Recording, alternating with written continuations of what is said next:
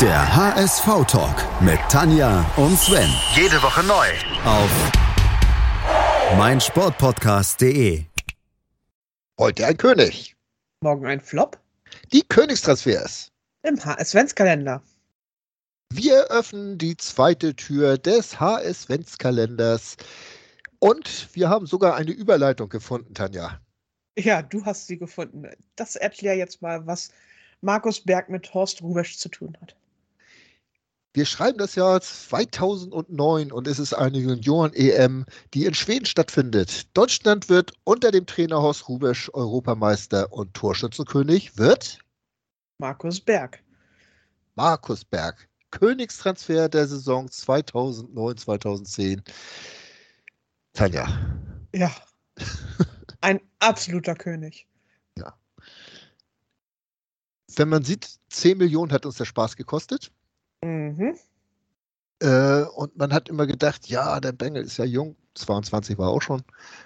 Äh, und immer wenn er reinkam, dachte man, vielleicht passiert jetzt was, aber er hat ja nicht mal gespielt. Er kam an den großkopferten äh, Angriffsspielern des HSV unter Labadia nicht vorbei. Er kam auch an Labadia nicht vorbei, davon ist abgesehen.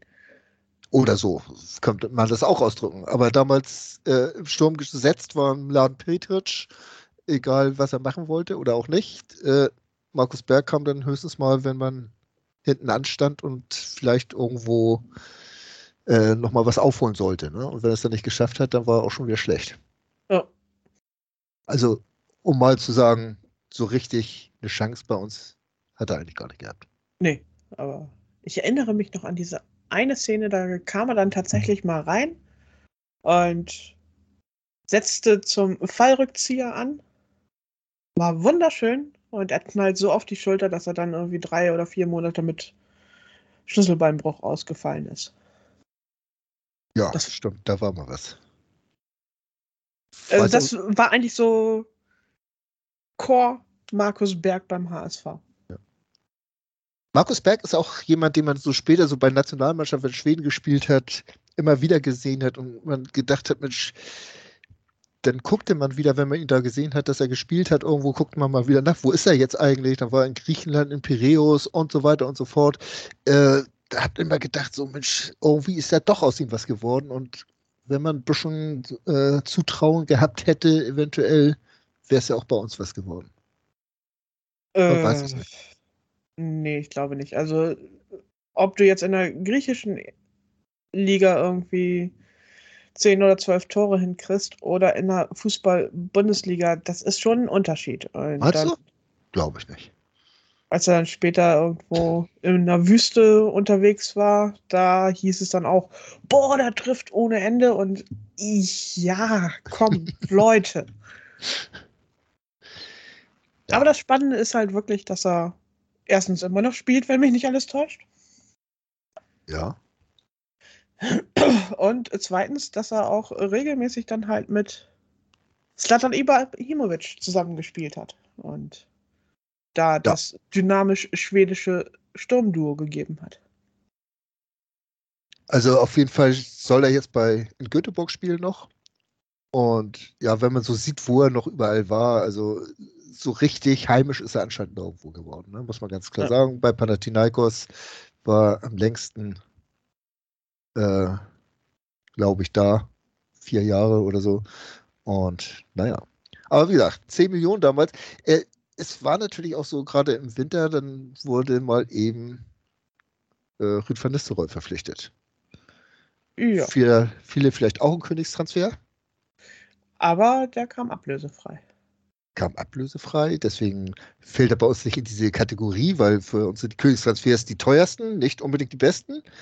Ähm, aber da hatte ein Berg natürlich ein Kaliber vor die Nase gesetzt bekommen, an dem eigentlich schwer vorbeikam. Man hatte vielleicht damals auch gehofft, vielleicht lernt er noch was von Rüd oder sonst was, aber irgendwo werden Fußballer ja auch beim Spielen besser. Und naja, und nicht nur beim Trainieren. Ne? Aber auch sonst, was so in der Saison alles neu kam, war ja auch durchaus spannend. Da war noch Seroberto, der für 4 Millionen kam. Vielleicht der Königstransfer der Saison im Nachhinein gesehen, der ja den HSV über diese, wie lange war er bei uns? Drei, vier Jahre, würde ich so sagen. doch ganz schön geprägt hat. Ne? Und auch, man dachte auch 34 Jahre und was will man mit dem alten Sack noch und so weiter. Aber der hat es wirklich gebracht nochmal beim HSV, muss man wirklich so sagen.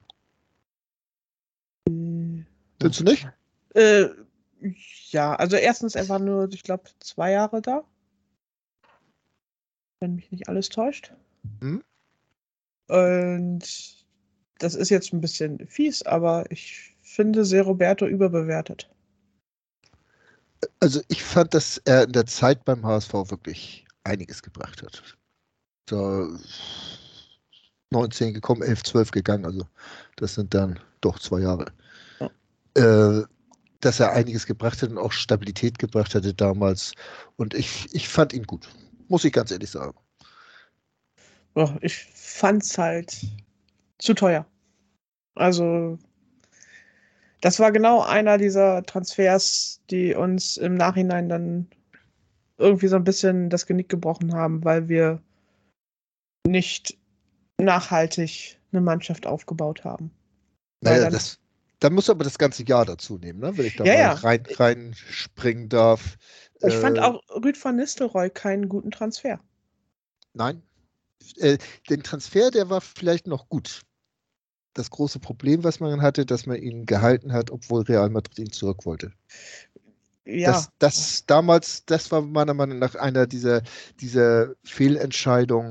Erstens hätte man bei Madrid dafür irgendwas aushandeln können, dass man einen entwicklungsfähigen jungen Spieler dafür kriegt. Zweitens äh, hatte man einen relativ lustlosen Van Nistelrooy danach und äh, hat dann auch ja irgendwo das Problem gehabt, dass man äh, diesen, diesen, diesen großen Spieler eigentlich nicht mehr vernünftig einsetzen konnte. Ja, und das ist halt genau das. Wir hatten dann plötzlich zwei zentrale Spieler, nämlich mit Se Roberto und Rüd van Nistelrooy, die weit, weit, weit über ihren Zenit hinaus waren Mhm. und aber Plätze belegt haben, wo niemand nachkommen konnte, weil niemand da auch irgendwie äh, annähernd an dieses Renommee rankommen konnte. Und Bruno Labbadia ist nun mal ein Trainer, der nach Renommee aufstellt. Das wissen wir alle. Ja.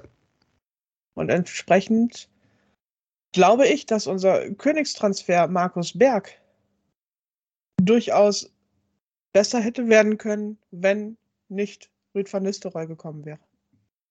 Das war das, was ich eingangs gesagt habe, was du schon Ja. fast verneint hast. Ja, so schnell kann es gehen. Nur wenn ich irgendwas sage, damit du gegen anreden kannst. Das ist Ja. spannend. Also, falls sich jemand fragt, nein, wir sind nicht verheiratet. Ähm, zum Glück. zum Glück ja. Haben wir auch nicht vor in nächster Zeit. Ähm, Nee. Markus Berg, El, äh, El Giro Elia für 9 Millionen, David Rosendahl für 6 Millionen.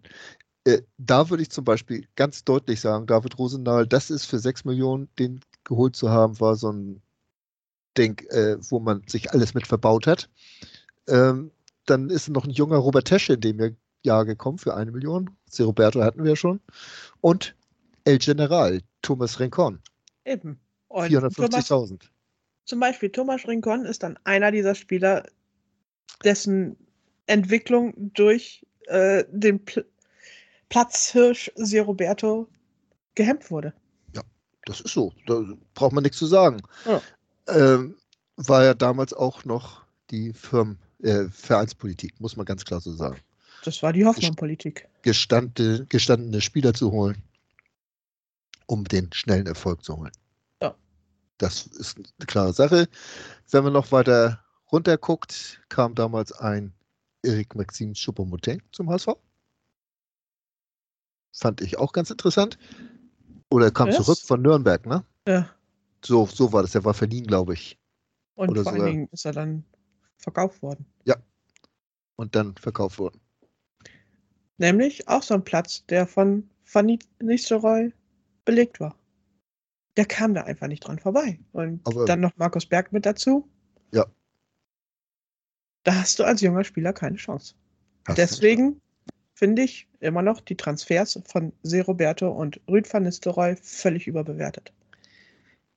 Äh, ob sie überbewertet sind, will ich gar nicht so sagen. Es entspricht halt dieser Vereinspolitik. Ne? Also ich würde sie auch nicht als äh, gut empfinden, aber wie gesagt, ich fand die Rolle, die Seroberto gespielt hat beim HSV über diese zwei Jahre, fand ich sehr gut und man hätte auch ihn als Leitfigur einsetzen können, wenn man nicht schon so viele Platzhirsche zu der Zeit gehabt hätte.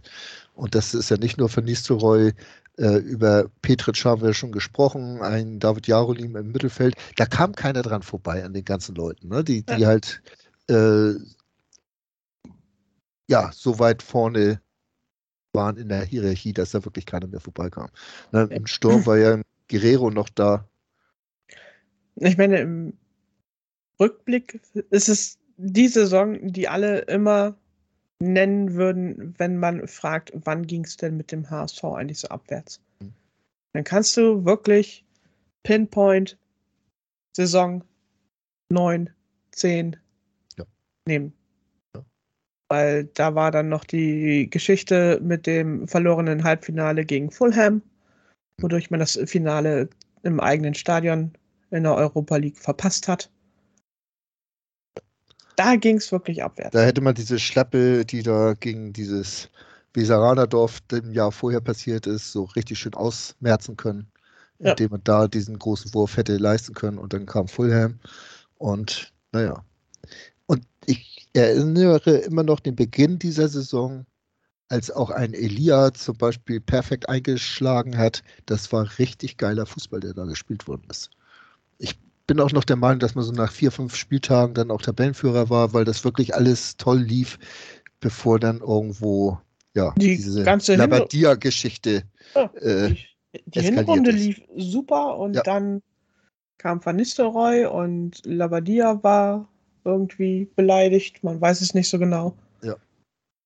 Und auf jeden Fall verlor sich das alles. Löste sich diese ganze äh, ja, Euphorie in, ganz schnell wieder auf. Ne? Also, ja. Weil dann war es nämlich tatsächlich so, dass du zu viele Platzhirsche hattest, die Mannschaft innerhalb komplett zerstritten war, mit dem Trainer zerstritten war und da auch nichts, ab da brach es auseinander, weil eben auch nicht auf Nachhaltigkeit gesetzt wurde. Obwohl das der HSV auch in den Jahren zuvor, äh, das sage ich schon immer, das habe ich auch immer Günter Netzer als Manager vorgeworfen. Bis zu der Zeit haben sie es nie geschafft, irgendwo eigene Jugend hochzubringen.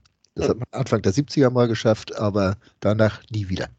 Und das dauert bis heute an, wo man es jetzt mehr und mehr versuchen muss, weil der Weg halt der einzig begehbare ist oder der einzig gehbare ist, aber die ganzen Jahre über hat man es nicht geschafft. Ja.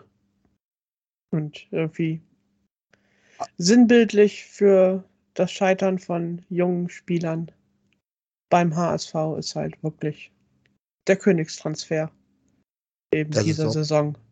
2009, 2010. Ja, Markus Berg. Jo. Der arme Kerl.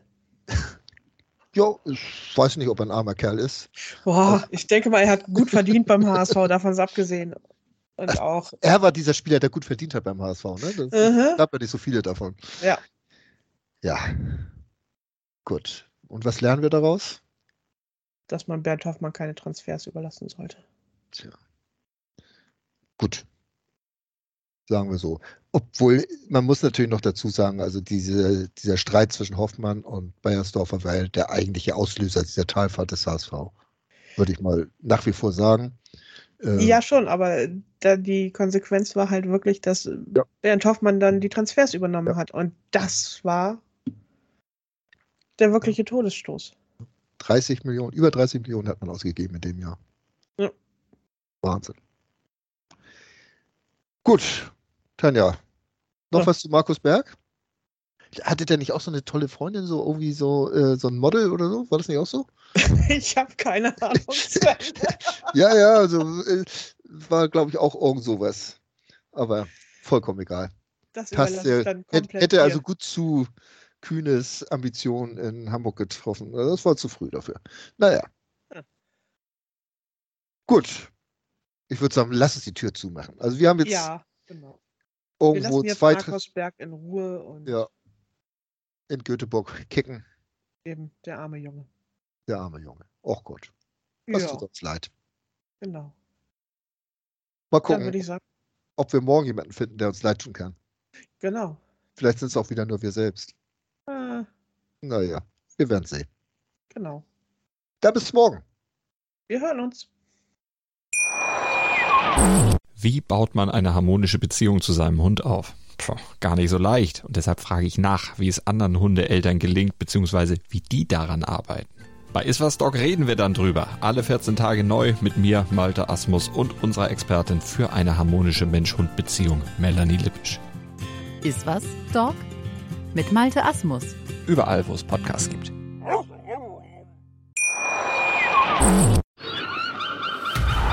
Der HSV-Talk mit Tanja und Sven. Jede Woche neu. Auf meinsportpodcast.de.